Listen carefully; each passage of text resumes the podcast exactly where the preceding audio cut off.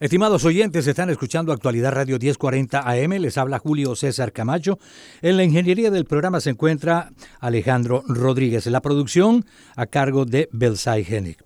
Bueno, hoy tenemos un invitado especial y lo digo con orgullo porque no solamente es paisano, sino también una persona que conocemos desde que era un niño, porque justamente cuando tenía cinco años de edad, yo diría que comenzó su carrera y así lo hemos leído y esculcado en muchas publicaciones que se hicieron.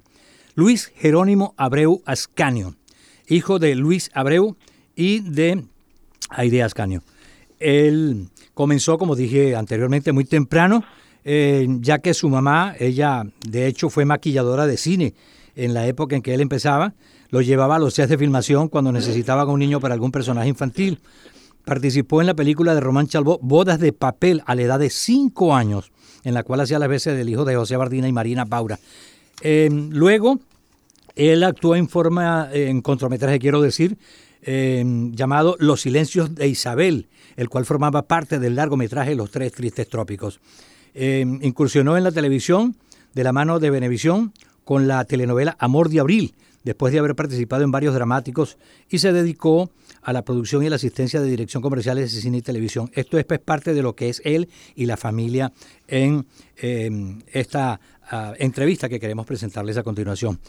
Luis Jerónimo, primero que nada quiero felicitarte por tu excelente carrera, no solamente por el papel que hiciste protagónico en la serie Bolívar que pasó Netflix acá en los Estados Unidos y que disfrutamos bastante, es ver el carácter recio, el carácter bastante eh, interesante de lo que muchos desconocen de la vida de Bolívar y me imagino que tú te introdujiste mucho en lo que fue ese personaje y habrás leído bastante como para poder interpretar lo que fue en la vida eh, real Simón Bolívar. Primero que nada, felicitaciones.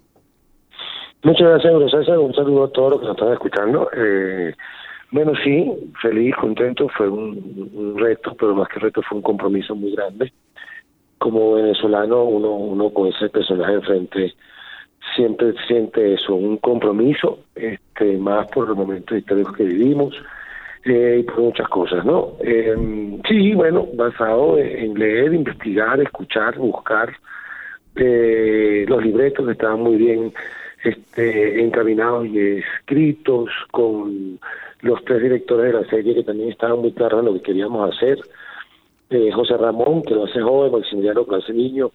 Eh, fue un grupo de trabajo interesante para dibujar ese Bolívar que ahora la gente está, está disfrutando. Cuando hablamos de tus compañeros del set, eh, ¿qué quisieras decir en este momento? Porque vimos que fueron bastantes numerosos y muy cercanos a ti. Y en particular el papelito de, el papel de Manuelita Sanz fue extraordinario con esta muchacha ecuatoriana que de verdad que se comportó muy bien y te hizo, em, como quien dice, eh, un, buen, un buen segundo, por decirlo de alguna manera, en esta serie. Lo hizo bastante bien, ustedes lo hicieron una excelente pareja. ¿Qué quisieras decir? Eh, una de las cosas hermosas de la experiencia de Ser Bolívar fue todo el elenco.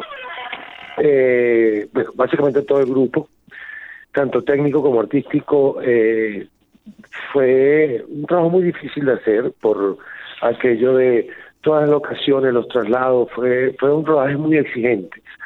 Y la única manera de haber terminado esa serie realmente fue el, ambiente familiar que logramos entre todos. Eh, una de las cosas que al ver la serie me diera orgullo es que todos están bien, los comentarios que me llegan por las redes de todos los personajes son maravillosos. Eh, y e hicimos un, un ambiente eso, familiar. Fue un apoyo mutuo, todos contra todos estuvimos ahí y realmente una campaña admirable porque las condiciones climáticas eran muy rudas muchas veces. Incluso te cuento que en una de las ocasiones 10 personas del cuerpo técnico cayeron desmayados por hipotermia, tres de ellos tuvieron que llevarlos a un hospital. Eh, y la única manera de poder solventar todo eso fue eso, el compañerismo, fue un grupo de actores con un talento maravilloso y con una humanidad aún mayor realmente fue una de las cosas que más disfruté de, trabajar en la serie. Tú mencionaste justamente las localidades, lo llamaban lo llaman locación en, en el ámbito del cine. Eh, vimos eh, las montañas, vimos las ciudades, las casas, el vestuario, todo muy bien organizado y de verdad que se esmeraron muchísimo en hacer ver que esa fue la época que vimos hoy y que ocurrió en el pasado. ¿Qué opinas tú? Fue un trabajo genial. La dirección de arte a, cargo de Diego Guarnizo, que, que, es un monstruo acá en Colombia, haciendo lo que se ocupó de lo que eran las ocasiones, de la edición de arte, del vestuario, del maquillaje. Eh, producción se esmeró sobremanera en conseguir los sitios, no se escatimaron esfuerzos ni, ni recursos en llegar hasta donde se tenía que llegar. Eh, muchas veces nuestra base estaba a 800 metros, a un kilómetro del set por los ruidos o por la distancia o por los planos que quería hacer dirección. La gente trabajaba realmente como hormiguitas y como burros trasladando todos los equipos. A veces donde nosotros pernoctábamos estaba a dos horas donde íbamos a grabar. Eh, fue un gran esfuerzo, fue un gran esfuerzo y, y, gracias a Dios se ve en pantalla, ¿no? Este, realmente como te decía, fue un trabajo duro, muy, muy cansón. Eh, estar lejos de la familia todo el 95% del tiempo, no solo yo, sino todo el equipo. Y, luchar contra la naturaleza, como les he dicho Simón, ¿no? Porque eran fríos o temperaturas muy altas, estar eh, metidos en agua estancada donde podía haber arañas, sanguijuelas, culebras, lo que fuera, yo no sabía. Eh, luchar contra los caballos, por ejemplo, que se ponían nerviosos si había explosiones o, o simplemente con la cámara. Eh, era un esfuerzo en conjunto realmente eh, grande. Pero lo, maravilloso es que está ahí, está en pantalla, se ve. Muchas veces uno hace esos esfuerzos y cuando es la, la serie o, o, o la novela o lo que sea en pantalla no lo notas. Aquí se ve, aquí está plasmado y la gente lo disfruta, entonces nosotros estamos felices con el resultado.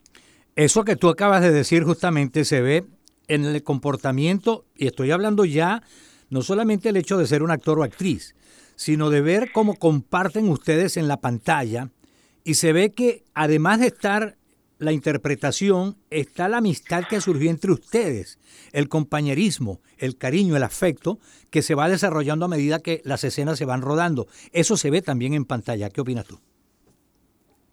Sí, gracias a Dios, porque, porque es así. Y, la química siempre se ve en pantalla. Eh, la química que logramos, por ejemplo, el Ejército Libertador completo fue, fue maravillosa. Realmente nos transformamos en amigos, eh, disfrutamos las escenas, nos reímos muchas veces. Eh, cuando alguien estaba cansado estaba otro ahí para apoyar. Eh, y eso y eso se ve en pantalla, como dices tú, y esa es la idea. ¿no? Entonces la pasamos extremadamente bien en medio de todo ese caos que implica hacer una serie de época y más ese ese ese periodo tan grande que Caracol se se enfrascó eh, realmente la, el, si me pones a pensar y a hacer memoria yo creo que el 90% de los momentos fueron buenos más allá del esfuerzo porque era un, maravilloso grupo. Yo estoy totalmente orgulloso de todo el elenco de verdad que sí. Y agradecidísimo también.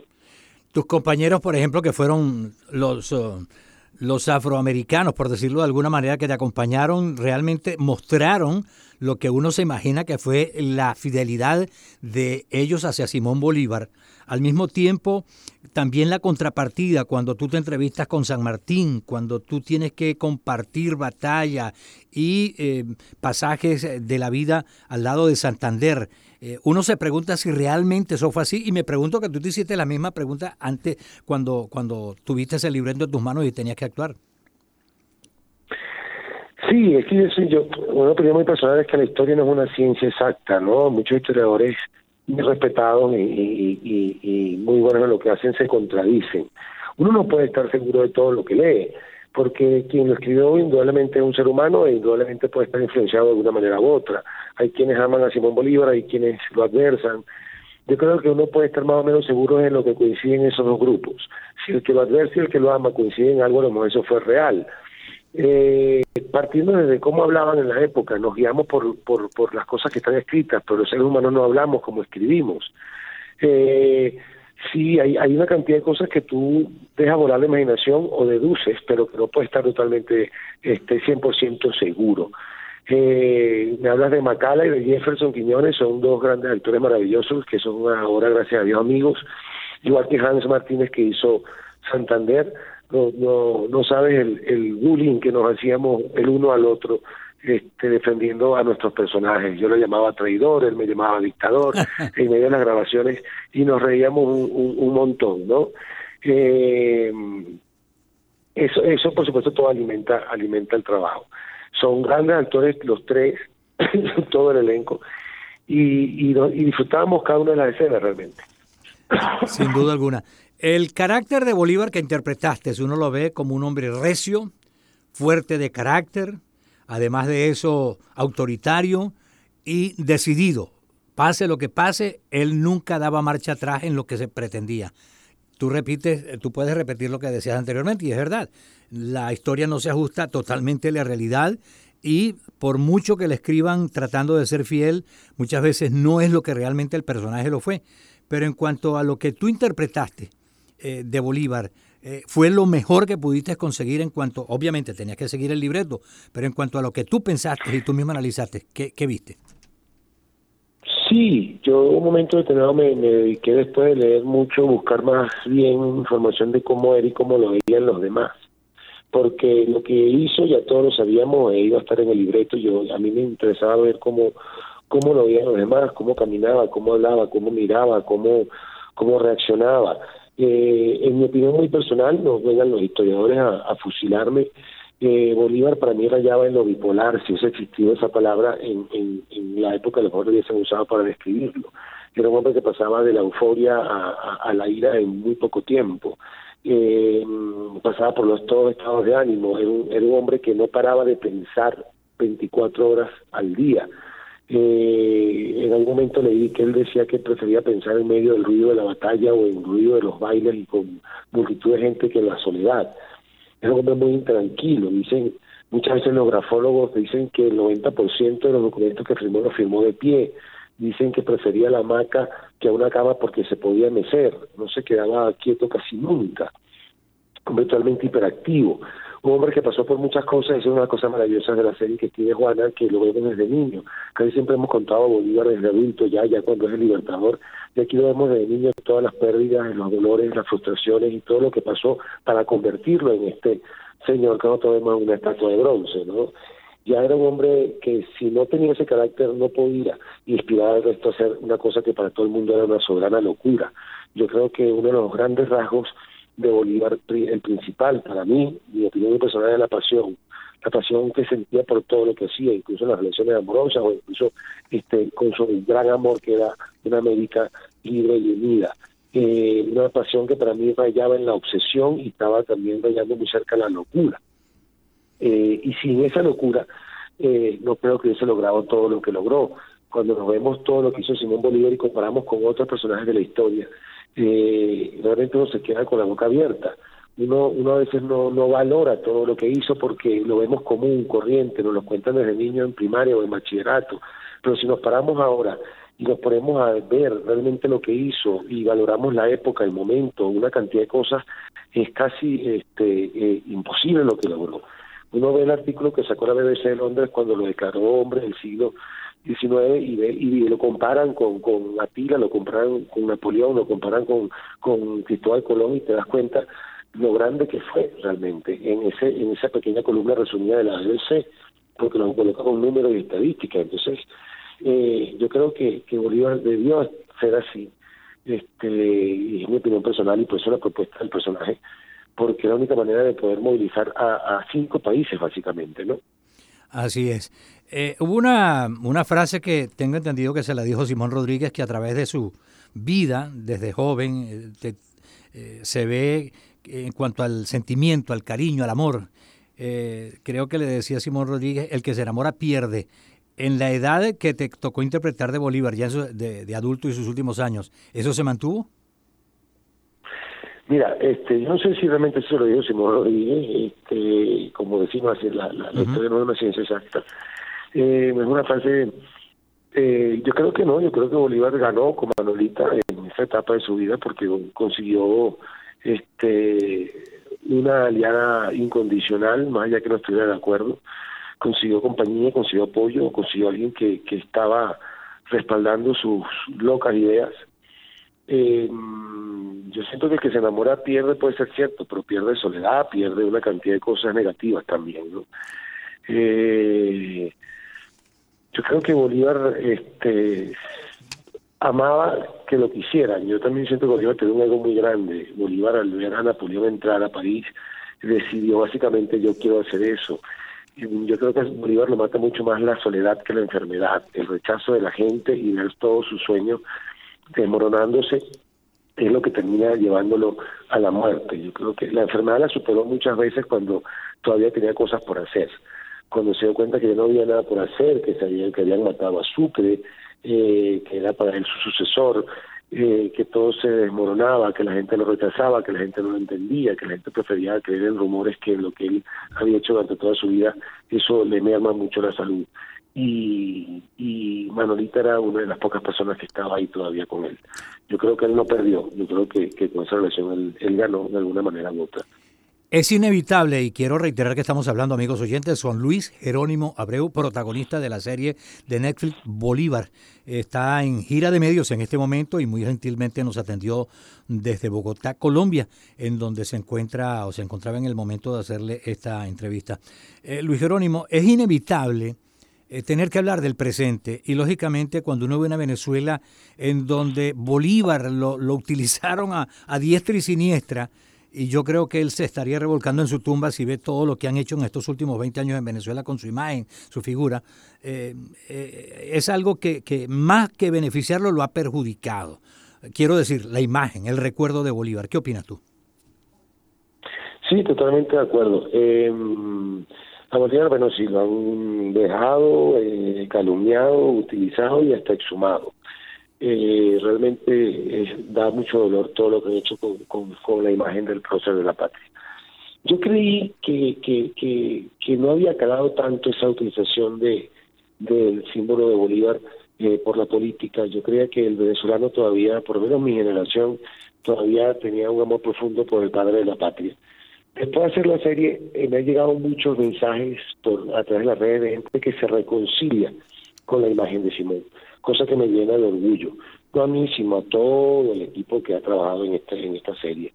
Eh, eh, cuando te hablé de compromiso también era eso, ¿no? Era un compromiso por el momento político en Venezuela, que la gente este, realmente eh, se fijara en lo que había sido Simón Bolívar y no en Simón Bolívar que nos quieren vender o el que utilizan para justificar cosas que son injustificables.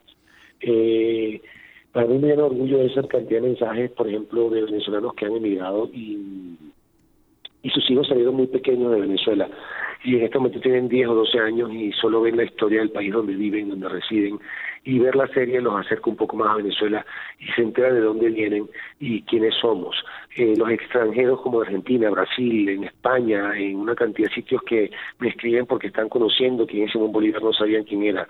Eh, el pensar que Simón Bolívar se está contando su historia en más de 195 países es una cosa que nos tiene que dar de orgullo, porque más allá como los historiadores están desacuerdo, en unos acuerdos, están en desacuerdo, más allá de caernos y ser rigurosos con los momentos de la historia y no entender que es una serie y no un documental eh, deberíamos sentirnos orgullosos. Primero que es una serie que va sobre todas las cosas trata a Simón Bolívar con respeto, con admiración y con mucho amor. Y que está nuestra figura principal de la historia de nuestro país eh, exhibida en más de 195 países. Y, y tenemos cuatro millones de venezolanos fuera que al ver eso en Netflix y poder prender el televisor y acercarse a sus actores y acercarse a su historia y recordar de dónde vienen es maravilloso. Eh, tocamos el tema mucho de la libertad que tanto nos hace falta. También me voy a hablar un poco porque para mí es importante decir esto. Eh, una de las herencias con las que no estoy de acuerdo de Bolívar es que nos heredó la necesidad de un caudillo, de un mesías, de un héroe. A nosotros nos contaron tanto que un solo hombre liberó cinco países, que nos quedó en la psiquis, nos quedó en el ADN. Entonces en estos momentos este, idealizamos a un Guaidó, o a una María Corina, o eh, a un Capriles, o al que esté en el momento de moda ahí. Y esperamos que una sola persona nos ayude a salir de lo que nos está sucediendo y a recuperar la democracia en el país. Y esperamos que sea eso, un Mesías quien nos libere. Yo lo dije en estos días en las redes sociales, un Bolívar no va a volver a nacer. Esto da uno en 100 millones. Eh, y, no es el problema de uno solo, es el problema de todos. Lo que tenemos que pensar los venezolanos en este momento no es que nazca un Bolívar, es que entendamos y nos sintamos y, sepamos realmente que nosotros somos todos hijos de Bolívar y que no se nos tiene que dotar la herencia porque lo que el problema que tenemos en Venezuela no es solucionándolo, no lo soluciona una sola persona, ni siquiera un grupo. político, ni siquiera una mesa de la unidad ni una asamblea. El problema de Venezuela tenemos que solucionar todos, absolutamente todos los venezolanos, desde nuestra trinchera, colocando nuestro granito de arena en nuestras posibilidades, eh, eh, desde nuestras mismas posibilidades, eh, arrancando incluso con nuestro comportamiento diario. Yo creo que eso lo tenemos que entender los venezolanos, porque si no vamos a seguir en este en este círculo vicioso durante mucho tiempo más y ya el país no aguanta. Permíteme decirte, Luis Jerónimo, que estoy totalmente de acuerdo contigo y es muy cierto. Nuestra herencia desde ese lado no ha sido positiva porque justamente acostumbrarse al cadullismo no es nada bueno porque hemos visto en otras sociedades como la europea, la norteamericana, que aunque hay líderes y hay gente brillante y gente que ha hecho mucho por su país, es la sociedad en conjunto la que echa adelante un país, una nación. Mira, me queda un minuto y no puedo dejar de preguntarte, lo, tenía más cosas, pero lamentablemente el tiempo se nos acabó. Eh, me gustó mucho ver que se resalta, porque yo he leído sobre eso, uh, lo llaman O'Leary, el, el, el, inglés, el británico o el irlandés, como se, se le quiera llamar, eh, o se le debe llamar, eh, fue realmente un hombre fiel, totalmente fiel a Bolívar y fue incluso el historiador de turno, porque tengo entendido, después que vi la serie, que él fue quien llevó registro de casi todo lo que hizo Bolívar durante su campaña y hasta su muerte. Sí, Olivi, incluso mucha gente en Venezuela no sabe que nuestra plaza Olivi está dedicada a, él. eh, en Caracas, este Ed Rogers, que es el actor, que es un actor británico, casado con una colombiana, viajó desde, desde Londres a Bogotá a hacer la serie. Es un maravilloso actor y un grandísimo ser humano. Eh, él escribe, eh, ahí están ahí escritos y están publicados las memorias de Olivi, donde él escribe todo lo de Simón Bolívar los historiadores colombianos que estuvieron asesorando a, la gente que escribió el guion eh, lo tienen, leyeron, se basaron en muchas cosas que dijo Oliri eh, para contar nuestra historia. Oliri, eh, aparte de ser fiel, el primer hijo que tuvo Oliri en su vida lo llamó Simón Bolívar. Fue realmente alguien que amó y adoró a, Simón y estuvo a su lado el mayor tiempo posible. y es alguien a quien nosotros tenemos mucho que agradecer. Claro que sí. Bueno, eh, cuando vengas a Miami, te hablaré, hablaremos de Miranda y de Páez en la serie de Netflix, porque también fue muy interesante lo que se relata en las historias de ellos de acuerdo al, a la película que ustedes, eh, a la serie que ustedes acaban de terminar. ¿Y qué, qué, qué países van de, a gira ustedes ahora, de ahora en adelante? No, bueno, ya ahorita estamos arrancando con el estreno en Colombia, ya se va a lanzar por Caracol la ciudad abierta eh, creo que finales de este mes. Hoy tenemos una fiesta que son los 50 años del canal y se aprovecha para hacer el lanzamiento de la serie. Y también el bicentenario en Colombia, coinciden las tres cosas. Ahora estamos concentrados en Colombia eh, y después veremos para dónde vamos poco a poco. Ok, por aquí la seguiremos promocionando porque te repito, la disfruté muchísimo, la disfrutamos muchísimo y esperamos que sigan tus éxitos que has tenido toda la vida. Y como dicen por allí, hijo de gato, casa ratón, pero aquí en este caso fue hijo de gata y gata, caso ratón. Luis Jerónimo Abreu, un gran abrazo. Gracias, hermano. Un abrazo a todos los que nos están escuchando. Me encanta que la disfruten y agradecerle a todas las personas que la están siguiendo, la están viendo y todos los mensajes que me llegan que son maravillosos. Y bueno, ojalá sigan disfrutándola y nos vemos pronto. Claro que sí. Luis Jerónimo Abreu, en vivo y en directo para nuestro programa de este día. Gracias por habernos acompañado. Les decimos quienes trabajamos con mucho gusto para ustedes. En la sala de los controles, el ingeniero Alejandro Rodríguez, producción de Belsay Geni, frente al micrófono Julio César Camacho. Hasta una próxima oportunidad.